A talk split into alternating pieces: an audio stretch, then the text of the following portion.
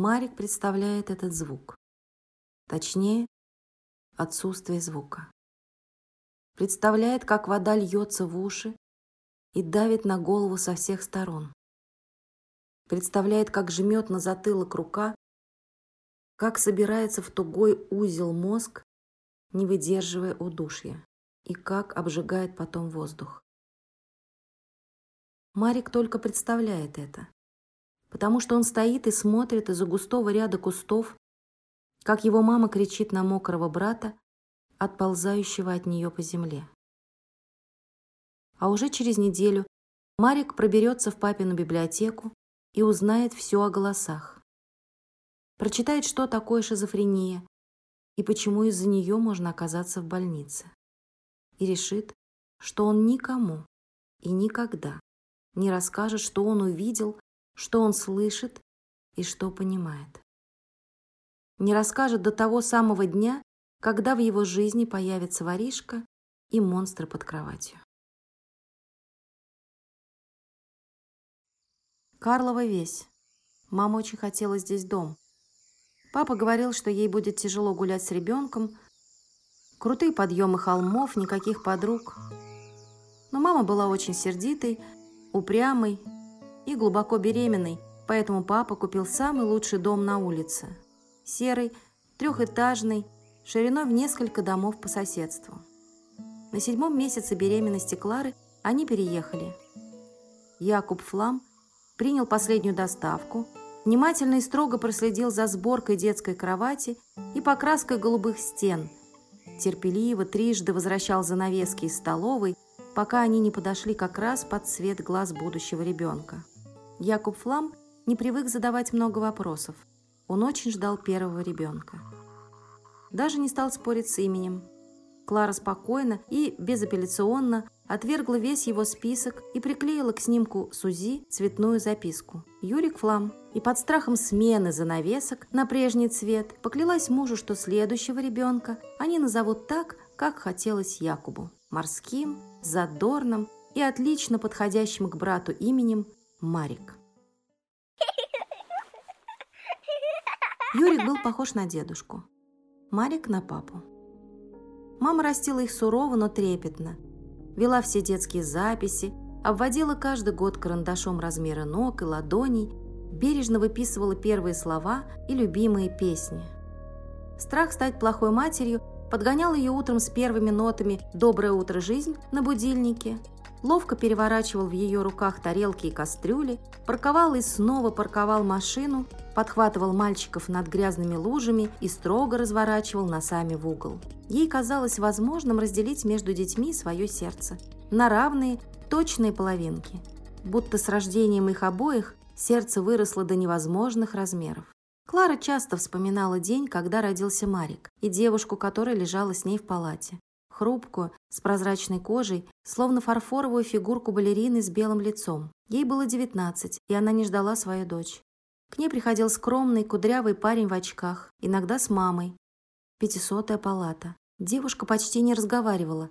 Ее глаза как будто были закрыты тонкой, не сразу заметной пленочкой, которая блокировала точность взгляда и наличие эмоций. Они с Кларой были похожи, как родные сестры-погодки. Только у девушки были светлые глаза, а у Клары почти черные. Она очень ждала родов, очень хотела второго сына. Роды Марика были тихими, быстрыми, словно выдох. Потом был свет. Клара чувствовала, будто лежит на кушетке совсем голая, окруженная теплом большой палаты. Марик не плакал, не дрожал, не заливался сердитыми выкриками. Почти все время спал.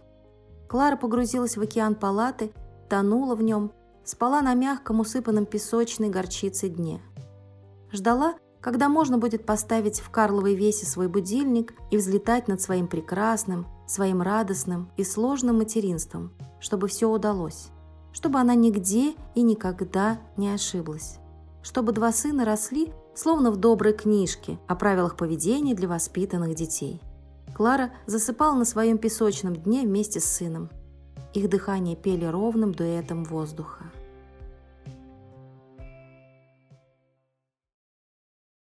Комнаты мальчиков были на нижнем этаже левого крыла. У Марика было на несколько метров меньше, потому что часть комнаты занимала кладовка с отдельной дверью, через которую по какой-то странной ошибке планировки был спуск в подвал.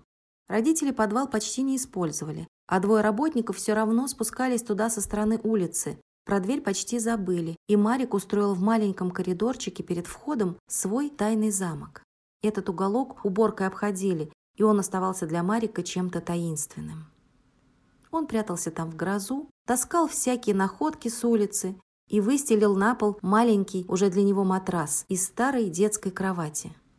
И здесь же он прятался от монстров под кроватью.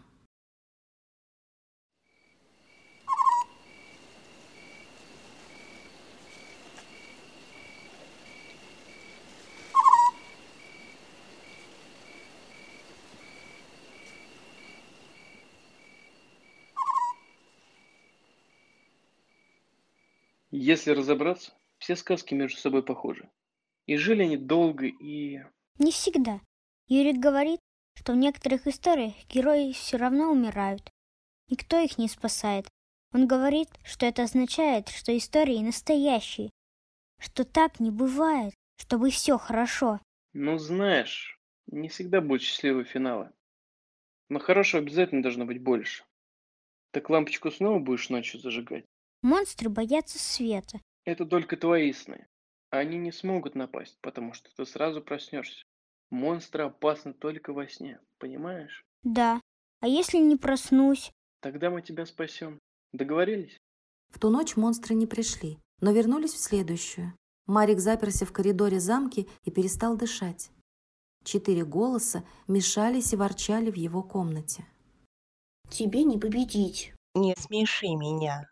Ты бы вот померла только от одного вида дикого. Хорош толкаться. Это все кровать. Безобразие какое. Здесь только крыса ночь сторожить. Ты хоть раз видел высокие детские кровати? Это же маленькие люди. Хлопнутся еще вниз со своей кровати, и только кости собирать останется. Черт, это моя нога. Ой, прости. Почему ты не родилась лодочником? Не путалась бы зря под ногами. А почему бы нам просто всем не соткнуться? А почему бы нам просто не составить нормальное расписание? У меня еще, кроме дежурства, дел по самые пятки. Тогда и орать не будем. Вы на рабочем месте. Имейте совесть. Они на время замолчали. А диких я и не испугаюсь. Эхо хохота перекатилась между кроватью и теплым ковром. Марик прижался к стенке и нащупал рукой фонарик. Устроился поудобнее на матрасе, спрятался в одеяло с головой. Так и уснул. С того дня он стал упрямо караулить монстров из своего убежища, чтобы услышать снова их странный смешной разговор. Но они не приходили. Может быть, решил Марик, они его заметили и сами испугались. Он прождал их еще около недели, но в конце концов устал и вернулся к своей кровати, уже не думая со страхом о тех, кто прячется под ней.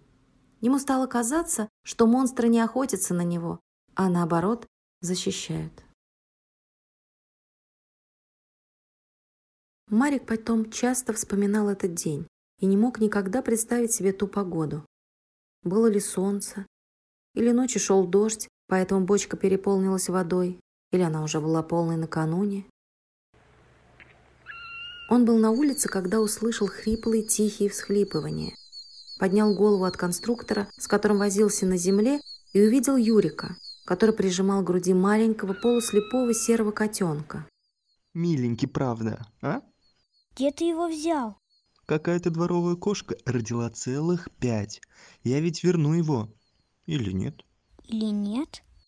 Юрик еще сильнее оскалился и подошел вплотную к Марику. Тот сразу как-то стал ниже, словно хотел прижаться к земле и исчезнуть, потому что знал, это означает, что Юрик что-то задумал, что-то плохое, от чего Марику точно не поздоровится. Обычно с таким видом брат запирал его в комнате или вдруг падал в обморок и притворялся, что умирает, щипал за кожу над коленками или сыпал за воротник песок. Сейчас Юрику 17, и Марик начинает думать, что боится его и что ему не по себе, когда они остаются дома вдвоем. Он поднял глаза и вздохнул. Такой беззащитный. Ты ведь не хотел бы, чтобы ему было больно? Марик медленно перевел взгляд на котенка. Тот быстро шевелил маленькими лапками, почти беззвучно открывал и закрывал рот, моргал, щурился. А что ты сделаешь, чтобы ему не было плохо? Вот, например,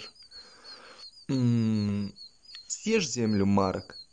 Тот словно стал еще меньше, чуть отполз назад и замотал головой. Что такое? Дружок, Марик не хочет тебя спасать. Что ж, Он еще шире улыбнулся и пошел в противоположную сторону, к большой бочке с водой.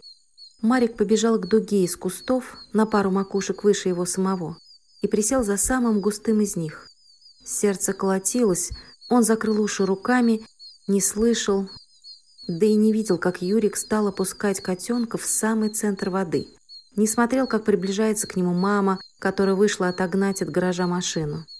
Как наблюдает за своим ребенком, который топит беззащитное и отчаянно пищащее существо в огромной воде. Марик обернулся только тогда, когда мама взяла Юрика за шиворот. Увидел, как ее лицо перешло из белого в красный, как дрожали ее руки. Звуки были громкими, словно в истерике. Бочка упала под мамиными руками, вода вылилась плотной волной, накрыла Юрика. Он сполз на землю, злобно закричал что-то в ответ.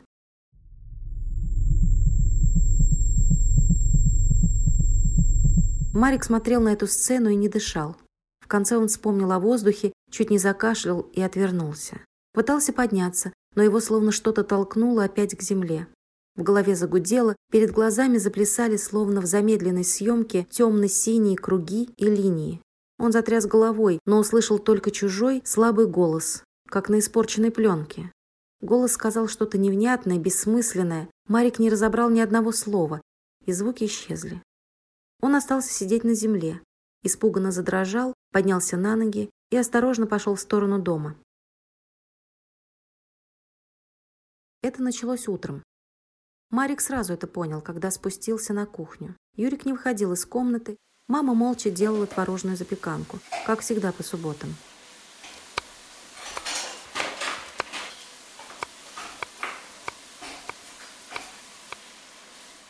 Только Марик смотрел на нее совсем по-другому, словно она была почти прозрачная, будто он видел ее внутреннее переплетение каких-то странных нервов и клеток, не понимая еще, что именно он видит. Он просто смотрел ей в спину и знал, что ей страшно. Чувствовал, что она не хочет готовить завтрак, а хочет схватить тарелку творога и со всего размаху швырнуть ее в стену. Он даже вжал голову в плечи, почти ожидая, что это и правда произойдет. Но ничего не разбилось. Мама продолжала что-то таинственно перемещать вокруг плиты, потом повернулась к Марику.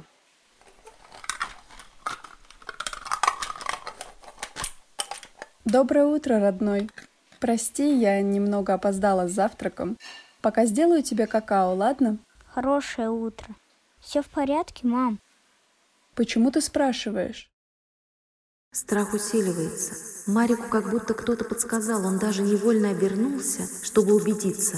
Они на кухне вдвоем. Не знаю. Где Юрик? Она волнуется. Думаю, у себя. Вчера он пытался... В общем, он наказан за один плохой поступок. Ты что головой трясешь? Чешется? Нет, пытаюсь до конца проснуться. Мама улыбнулась и снова отвернулась к плите. Запахло теплым творогом и сладким изюмом. Марик внимательно посмотрел на мамин затылок, склонившийся над плитой, и отчетливо услышал. Облегчение. В тот вечер был запланирован небольшой ужин. Повод – Американский день благодарения. Каждый год на несколько дней в этот праздник приезжали друзья родителей из США. Приходили двое папиных коллег с женами и детьми. Мама готовила огромную индейку. А Марик всегда сидел за столом и наблюдал, как она перемещается по кухне.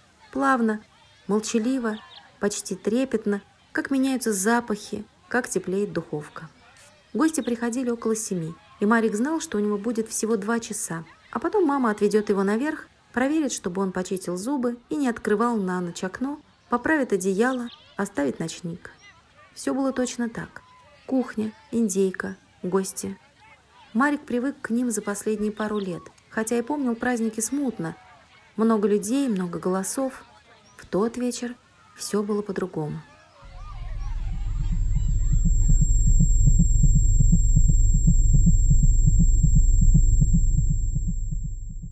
Марику казалось, что все люди вдруг стали цветными монстрами. Они искажались, меняли оттенки, вытягивались, потому что их голоса мешались с мыслями Марика и связывались в единый неподъемный узел. Марик не знал, откуда появилось столько мыслей и эмоций. Они двоились, разбегались, пока еще неопределенные, бессмысленные. Из этого жуткого, неподъемного хаоса и бреда его в один момент вытащила мамина подруга. Марик, как ты вырос! А где же твой брат? Прежде чем ответить, Марик поднял на нее глаза. Злорадство. Я не знаю. Может быть, он гуляет с друзьями, тетя Элла? Наверное, милый. Я думал, он побудет сегодня с нами. Ну, конечно же, с друзьями. Что?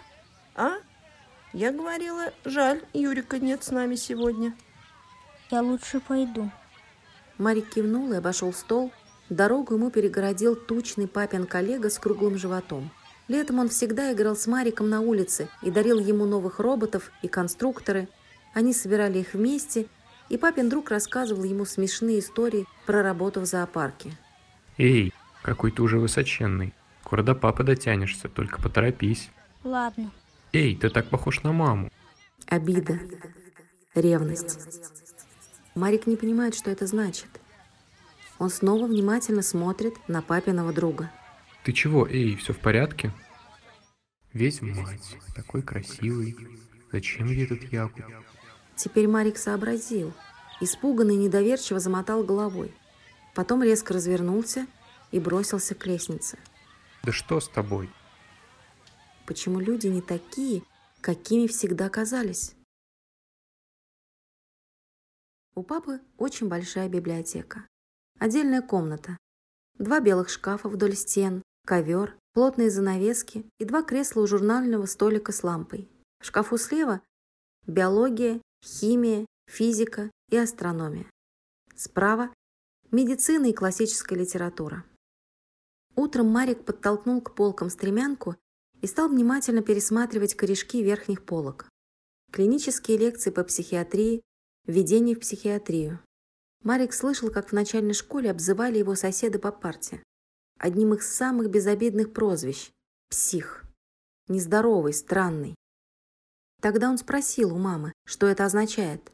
Она неохотно объяснила ему. Бывает, что люди так заболевают. Человек перестает быть полностью нормальным, часто не может заниматься обычными делами. Плохо себя чувствует, не понимает, что происходит вокруг – Иногда слышит голоса или видит то, чего на самом деле нет. Псих.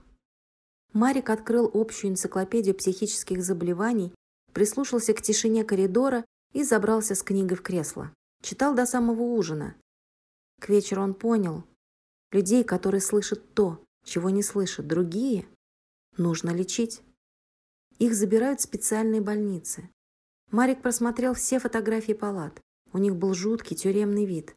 У некоторых кроватей с нескольких сторон были плотные черные ремни с толстыми застежками. Марик прочитал о том, что в психиатрических клиниках люди часто еще больше сходят с ума. Им нельзя видеться с родными, они, кажется, едят одни только лекарства, определенно не ходят в школу и постоянно спят. Когда Марик закрыл книгу, он был уверен, никто и никогда не узнает о том, что с ним происходит. Кларе всегда хотелось быть идеальной мамой, нигде не ошибаться. Она прочитала все магазинные полки из раздела для беременных, педантично посещала все курсы по подготовке к материнству, не пропускала ни одного визита к врачу и всегда старалась поступать правильно. Когда мальчики дрались, она говорила себе, что так делают все в их возрасте. Но что-то внутри нее беспокойно дрожало, когда Марик приходил с разбитой губой. Клара наказывала их, так, как советовали во всех книгах. Не шла на ненужные уступки. Когда Юрик капризничал, она ссылалась на трудный возраст. Когда выводила ее из себя, выдыхала и твердила, он просто очень устал. Когда скалился и грубил отцу, она клала руки на плечи Якуба и шептала, Он скучает. Просто не знает, как это правильно выразить. Проведи с ним побольше времени вместе. И Якуб после наказания брал мальчиков в свободный вечер на футбол.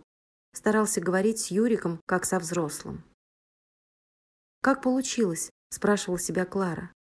«Как получилось, что они не увидели, как вырастили плохого человека? И почему она, хорошая, замечательная и правильная Клара, почему она ничего не сумела? Разве можно еще все исправить?»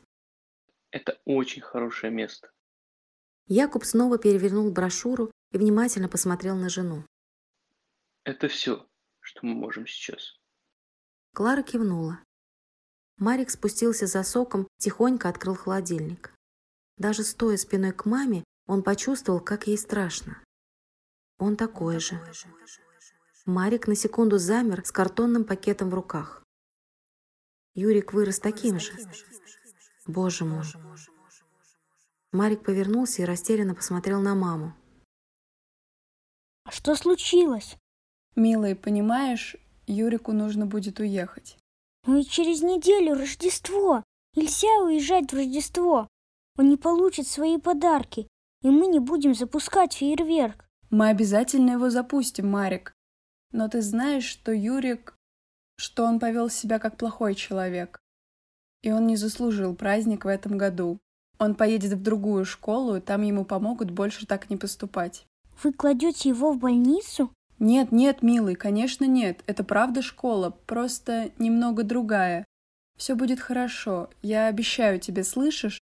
Скоро мы отвезем твоего брата в Вену и сразу вернемся. Ты останешься с тетей Эллой, ладно? Значит, Рождество будет? Макушка елки упиралась в потолок. Марик щурился, и лампочки расплывались полупрозрачными белыми кругами. Это замечательная жизнь. Пойдет? Я на все согласен. Эй, послезавтра Рождество, а сегодня смотрим кино в пижамах. Помнишь? Да. И я обещаю тебе, что в следующее Рождество мы будем все вместе. Обещаю, слышишь? Вечером вы уедете? Да, но мы туда и сразу обратно. Даже не заметишь, уже уснешь. А Юрик с нами фильм не посмотрит? Он очень сердится, милый. Пусть лучше побудет один. Но следующее Рождество... Следующее Рождество мы встретим вчетвером, обещаю.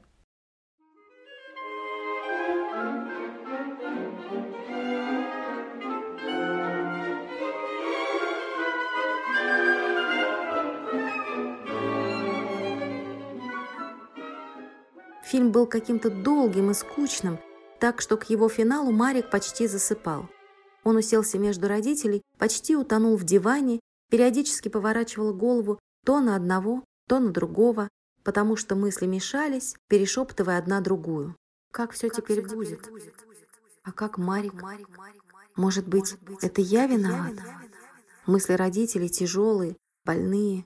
Марик выхватывал их частями, самые сильные, самые тоскливые. Фильм смотреть расхотелось, и он уткнулся в маме на плечо. Ему их стало невыносимо, до дрожи жаль, и он ничего не мог сделать, даже не мог себе представить, что делает в такой ситуации человек одиннадцати с половиной лет. Он закрыл глаза, вдохнул мамин запах, теплый, почти карамельный, и заснул под дружный рождественский хор с экрана.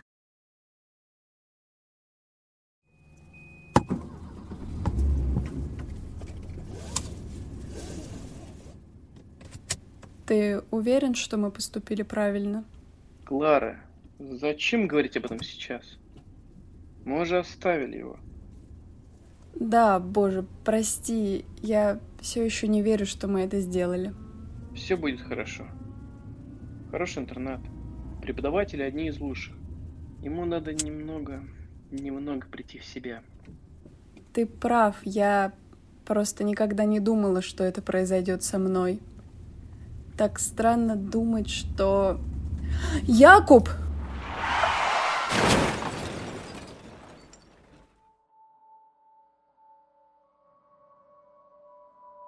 Марику плохо спалось. Грузовик по скользкой трассе, подушка на другую сторону. Раз машина, два машины в длинный кузов, а за окном у Марика рассвет – Утром Марик долго будет искать их в доме. Тетя Элла позвонит и услышит только долгие гудки. Через три с половиной часа в дом приедут чужие люди, чтобы рассказать Марику, что его мама не сдержит своего рождественского обещания.